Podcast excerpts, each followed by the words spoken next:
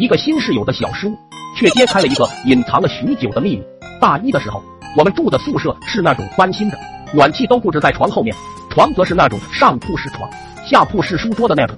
宿舍的几个哥们都有电脑，所以我们经常在一起打游戏、看电影。一开始宿舍四个人作息都挺规律的，后来一哥们就叛变了，每次都是他玩的最晚，每天我们都是伴随着他那噼里啪啦的键盘声入睡的。一开始感觉还好，后来就不行了。越是想睡觉的时候，听着那声音就觉得愈发的烦躁。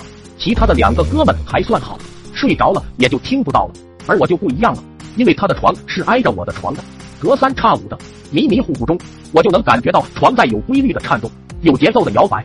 想着肯定是他玩游戏，太激动了，杀个 boss 捡个神器，摇两下桌子很正常嘛。这样又忍了一段时间后，那天我们仨实在忍不住了，就对他提出了抗议，要不然你就早点睡。或者你就换一个静音一点的键盘，因为他那个轻轴的键盘的声音太大了。他说早睡是不可能早睡的，键盘我也换不起啊，那么贵。卧槽，你特么装穷！我们四个你最有钱，赶紧换个静音的键盘回来，不然到点了我们仨就把你打昏，强制的让你进入梦乡。经不住我们三人的威胁，那哥们只好换了键盘。被轻轴毒害很久的我们，在他换键盘之后，果然睡得舒服多了。但是我床还是隔三差五的会颤动。想想自己打游戏的时候也会激动，就忍忍吧。就这样，随着时间的推移，到了冬天，暖气开始供热了。我们宿舍总有一股奇怪的味道在环绕，但是始终没有找到源头。后来打游戏那哥们不知道出于什么原因，硬要换宿舍，换就换吧。想着我们也总算能彻底的安静了。当然他搬走了，自然有新的室友搬进来。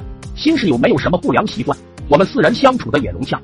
唯一美中不足的是宿舍的那种怪味道还在持续的环绕。